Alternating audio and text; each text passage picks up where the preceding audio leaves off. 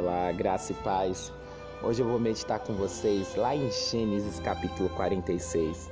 Para ser mais exato, lá no verso de número 30 deste capítulo. Queridos, Jacó pensou que o seu filho querido estava morto, tendo em vista que ele foi enganado por anos pelos seus filhos.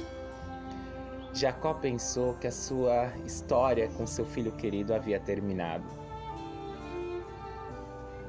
Mas ele se esqueceu de um grande detalhe: que quem dá a última palavra é Deus.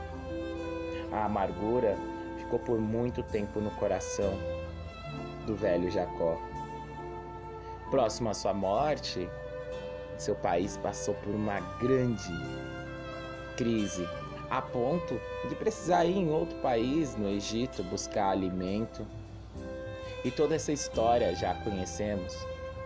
Os filhos de Jacó foram até o Egito e lá se encontraram com um governador totalmente diferente. A promessa de Deus se cumpriu na vida de José. O seu sonho, que ele contou para os seus irmãos e todos riram dele, se cumpriu de uma forma espetacular, como tudo que Deus faz. Quando não colocamos as nossas mãos é espetacular.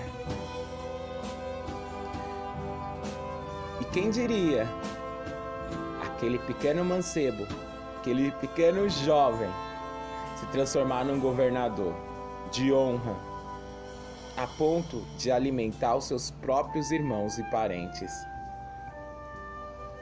Deus faz o milagre o tempo todo.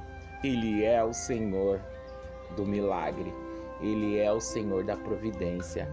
É Ele que opera milagres. Assim como operou na vida do Jacó, na vida de José e na vida de todos, Ele continua a operar. Ao acompanhar essa passagem, ao ler em meu devocional, confesso que algumas lágrimas caíram dos meus olhos, pois ali eu vi a promessa de Deus se cumprir. Claro que isso ocorreu há milhares de anos, mas essa mensagem continua falando aos nossos corações até os dias de hoje, que a promessa de Deus vai se cumprir. Jacó, ele disse lá no verso 30 do capítulo 46 a seguinte frase: Já posso morrer em paz, ou eu já posso morrer, agora que já vi você e sei que está vivo a promessa de Deus está viva em nossas vidas e em sua vida. Só basta crermos que o sobrenatural vai acontecer.